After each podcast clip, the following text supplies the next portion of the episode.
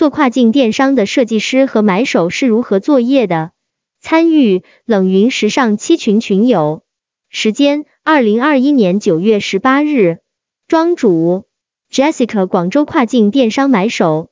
以下的冷云时尚圈讨论是就行业问题的讨论及总结，这些分享属于集体智慧的结晶，他们并不代表冷云个人观点。希望通过此种方式能让更多行业人士受益。随着疫情的爆发，跨境电商迎来一轮增长趋势。我们来聊聊大家的看法。一、跨境电商趋势如何？一、欧美 Z 时代消费观念与国内有何不同？他们会喜欢怎样的产品？云友 Sophia 聊到欧美 Z 时代，像我的同学们都在英国，他们对服装的质量要求没那么高，主要是看款式还有性价比，而且他们十八岁之后是只能靠自己打工赚钱的，所以就算他们是很喜欢时尚的人，也不会在服装上花太多的钱。云有春金。我感觉，因为家庭关系，欧美青少年的零花钱没国内孩子多，而且欧美款式都比较简单。云有张炳涛，欧美 Z 世代和国内 Z 世代的共同点关键词是孤独，所以他们比较关注自我感受，游戏和个性化是他们的主要诉求。云友 Nana，我观察到的，法国大部分高中生或者大学生的确是靠自己挣的钱买东西。所以预算比较少，购买频率也不高。庄主，以下是我了解到关于 Z 世代的数据。Y 世代，千禧一代，电脑网络开始普及。Z 世代，九十五至十后，新兴人类，充满网络信息的时代，几乎每天每时离不开电脑和智能手机，身处信息爆炸的时代。互联网原住民，我们现在主力消费人群。在国内普遍都是独生子女，共同关键词是孤独，热衷于线上社交，在消费方式和途径上，主要会通过 KOL、KOC 口碑种草、短视频或直播平台下单。二、疫情后跨境电商趋势怎样？庄主，大家觉得疫情对我们生活有什么变化？大家是否减少了出门或者当面接触？外卖网购是否更多有增加趋势？比如我自己有段时间连买菜都点外卖送货。看我们服装行业，身边无论做设计买手或供应链的朋友，那段时间都会主动向我咨询了解关于跨境电商的情况。据商务部的数据统计，二零二零年前五个月，跨境电商零售出口逆势增长，同比增长百分之十二。但全球疫情的影响，多国在贸易、物流、海关监管等方面严格管控，导致跨境电商也面临着资金周转困难、有货难卖的局面。但依然不影响同时期各大跨境电商网站的火爆。云友 Wendy，我认为疫情之后跨境电商会更好吧，因为大家都会在网络上购物。云友张炳涛，我认为跨境电商需要分地域看趋势。现在国际跨境电商的增长点在中东和东南亚，国内税负打平后会持续放缓，并且我认为跨境电商未来趋势会继续看涨。理由有四：一、人口；二是主流综合电商平台货币化率过高，反垄断诉求有天花板；三、独立站的营销更灵活，品牌效应更强；四、东南亚的服装规模就达六十亿美金。而用户动态评论可以基于机器学习的分词算法直接可以抓取。以上数据来自于东南亚几国的 GDP 结构数据。庄主，下面分享三道趣味测试题，不同国家人群喜好有哪些不同？题目来源：两千零二十一后疫情时代，全球消费者购物行为洞察与预测。一在以下哪个市场，购物季计划购买服装的消费者比例最多？A. 巴西 B. 意大利 C. 英国 D. 法国二在美国与大多数的西欧主要市场，以下哪个时间是消费者计划购物的顶峰？A. Prime Day B. 黑五 Black Day C. 点十二月上旬。三以下哪个市场的消费者计划纯线上购物 （online only） 渠道进行购物季购物的比例最多？A. 美国 B. 巴西 C. 法国 D. 德国。三、国内做跨境电商的优劣势有哪些？我们以 Shine 为例来回答这个问题。一、中国有强大的供应链，围绕着广州加工制造中心和国际港口来强化供应链能力，这也是与 Zara 抗衡的重要因素。我们有中大面辅料市场，无数的大小加工厂，以珠三角范围辐射，东莞、新塘、中山、汕头等，以针织、毛织、牛仔、内衣等品类工厂，各大批发市场。二 Shine 早期通过 Facebook、Instagram 社交平台的累积大量粉丝，使用网红种草带货，互惠互利，建立了流量基础，慢慢累积一批忠实客户。转化并继续拓展拉新，并转向品牌和平台方向调整，从跟随潮流到慢慢引导潮流，并非每人都是网红明星，有些像趋势款，可能刚上线不好卖，一段时间后反而能跑起来，因为市场需要一个接受过程。Sunshine 是最早一批做独立站和 APP 的跨境电商，不依赖于亚马逊、eBay 等平台。在网站体验感方面，超过了 Boo、Fashion Nova 等其他时尚电商。按照适合情景、品类、特殊节日等进行分类。云友张炳涛，国内优势在于供应链和政策优势，劣势也凸显不懂关联市场政策。比方亚马逊各个站点都是要遵循对方国家政策，连 FBA 都区别很大，而独立站上的差异更大。最核心的是没有品牌，最多只有商标。亚马逊的 A 九、A 十算法皆可看出明显短板。云有卡夫卡，国内做跨境电商的优势应该是产业链的上下端都有很多可选供应商，不管是工厂、产品、物流等等。云有 Sophia，还有各种侵权和宗教禁忌，告侵权产生的费用也很多。其实公司自己都知道要走品牌，提升质量，不然全中国跟风 Shine，不优化很难存活的。云有春金，但我觉得这是两种发展企业的路线。Shine 靠供应链起来的话，后期很难再走品牌路线，这是 DNA 决定的。二，做跨境电商的设计师和买手需要具备什么样的能力？一，常规工作流程有哪些？怎样合理安排时间顺序？庄主，俗话说知己知彼，百战不殆。跨境电商设计师和买手的常规工作流程有：每天观测数据变化，爆款改款或者做延续；KOL 创建自己关注网红池，新增网红锦鲤；竞品官网 ins 点赞数；供应商提供款。每天上架核对库存，入款审版跟供应商谈判下单，核对价格面料版型图片找款。每周周度分析，月度分析款式优化，供应商了解图片出图换图，二次修图点击率、主图加车率、转化率、折扣坑位品类、前夜新品。事情那么多，怎样合理安排时间顺序？一上架最佳时间段下午两点。周三至五流量起来，周六日最高。二给供应商下单十五点前，下班前接到单。三网红更新，因时差原因，一般凌晨零至二点更新。云友 Sophia，我认为跨境电商设计师和买手所需能力有：一选品成功率，二整合资源能力，三开发供应商能力，四产品规划思维。五服装基本功，Shine 出款思路如下：保证基础款、潮流款不断，ODM 买手。研发自主款和联名款设计款，OEM 买手和设计师。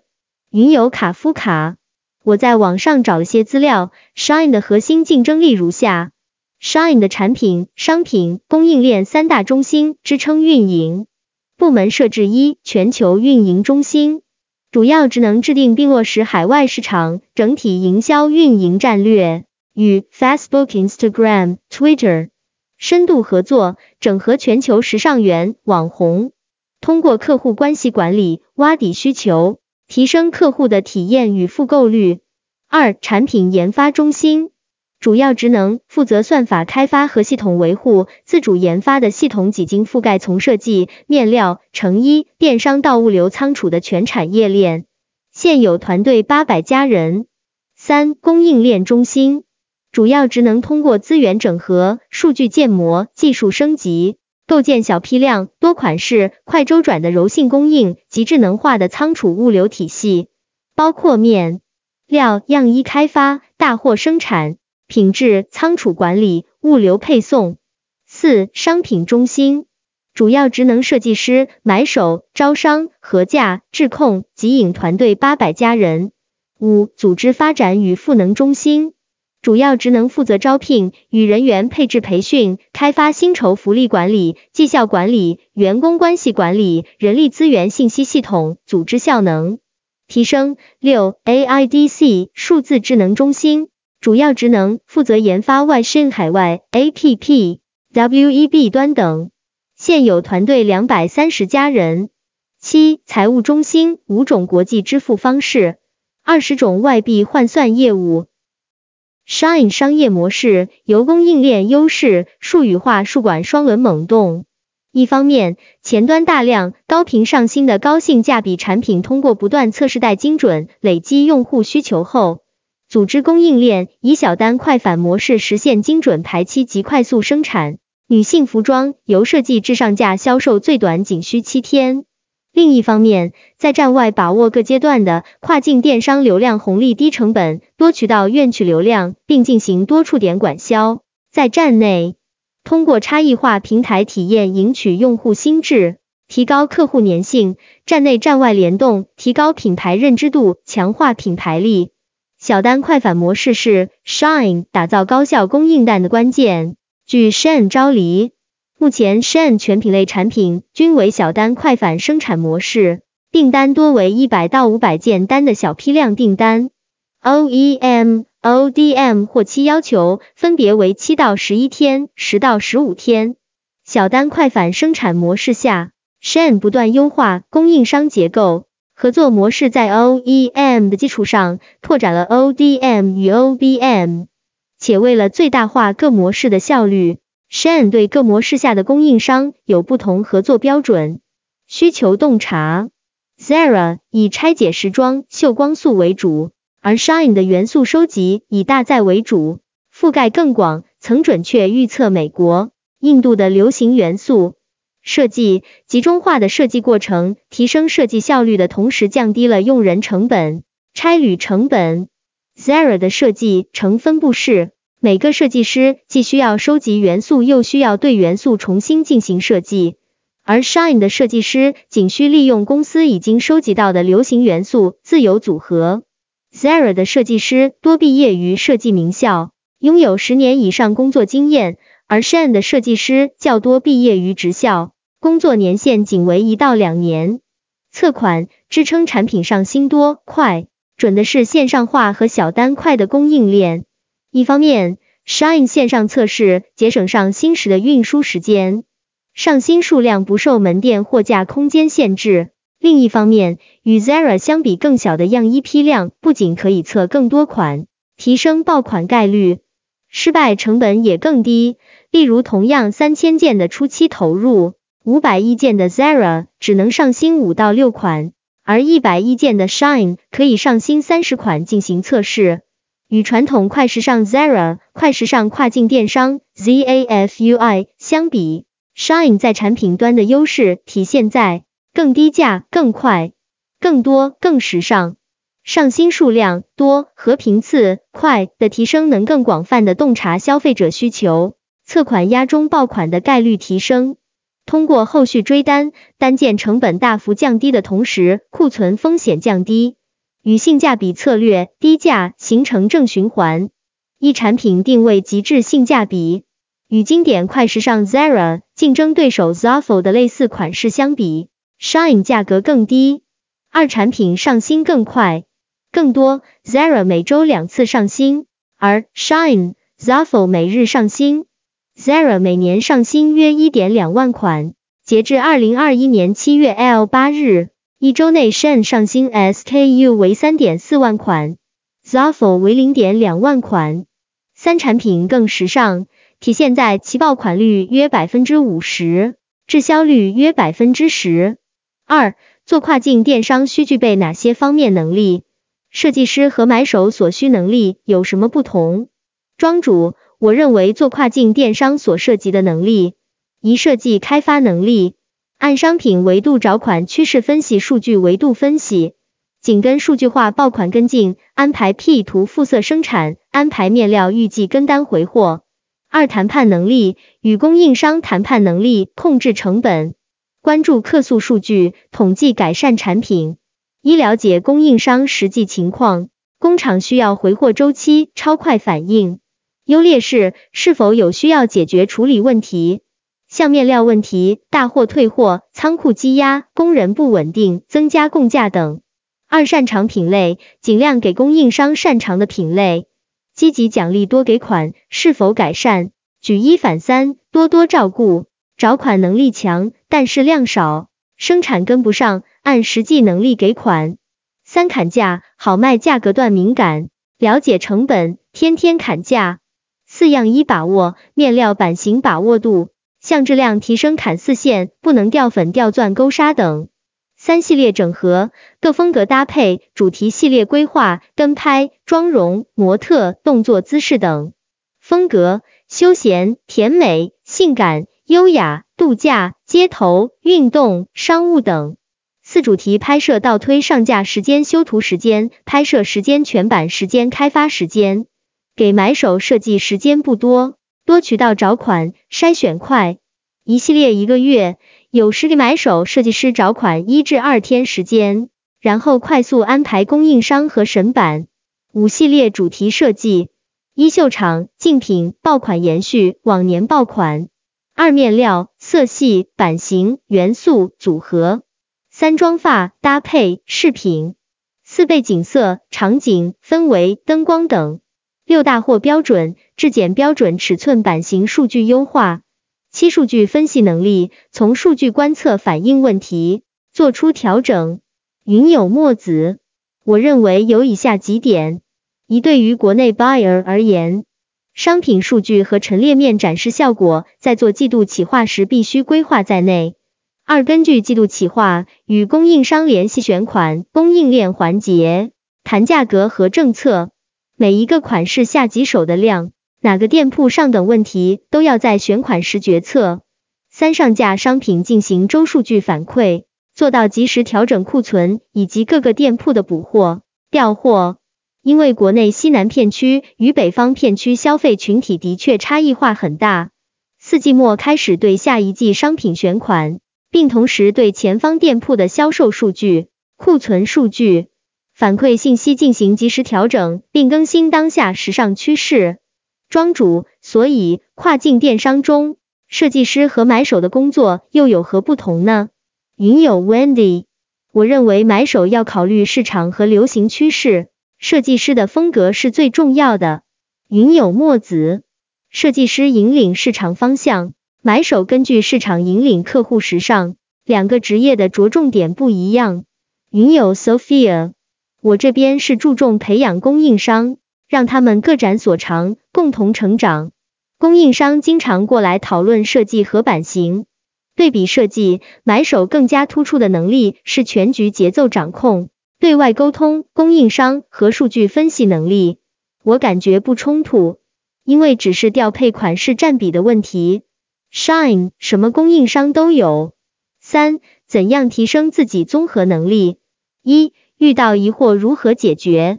怎样寻求帮助？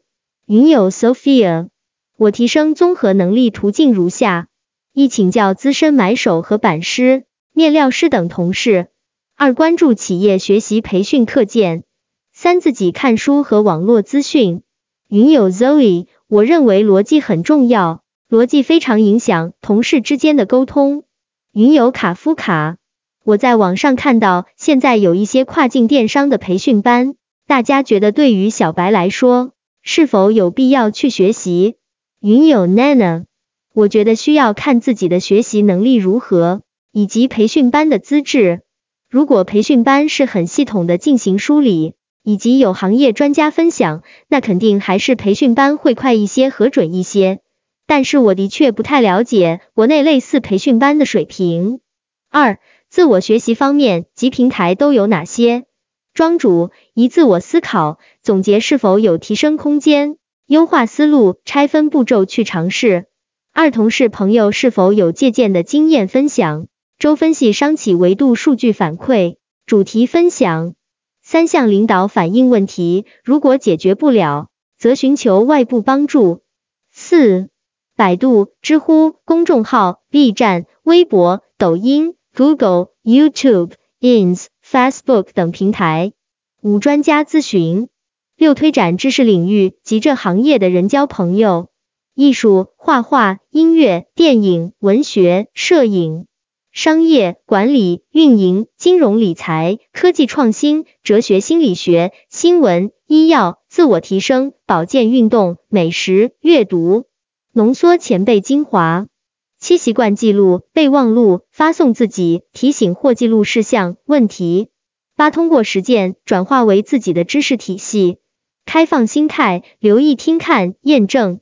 九用老板角度思考问题，推荐公众号冷云时尚 Newton Fashionable Led Max 时尚头条陈列共和 L C F W 服装设计 Vogue。三十六氪所长林超 Spencer 四展望与讨论一系统能否优化？如果不好，怎样提需求？冷云博士，现在还是手工录款吗？能做到读图录款吗？我觉得每次输入信息真的好费时间。云友张炳涛，现在可以做到读图录款。买手最在意反应时间，更像是个品类经营者。供应商可以基于订单做响应，SCM 系统里面这是常规操作。每个买手可以分配站位符，可以理解为前期数据性商品企划的作业边界。每个买手通过系列分配 SKU 数。冷云博士，那么工厂利润是高于同行吗？还是低于同行？其实这种过小的订单，对于没有效率的工厂损耗很大。对工厂真的不太公平。二、未来智能化和大数据结合对我们有哪些便利？云友张炳涛，便利性在于，首先所谓数字驱动增长，很多可以标签化，渠道贴标与商品贴标高度重合。大数据部分可以机器学习，尽可能趋近真实，而深度学习神经网络更可以将灰度空间做量化。云友 Sophia。大数据便利是降低了买手和设计师的收集数据和分析能力，让大家专注于市场热点、款式开发，高效的做出好产品。冷云博士，机器一定替换平庸者，但是有思考力、创造力、分析力的人不会被替代。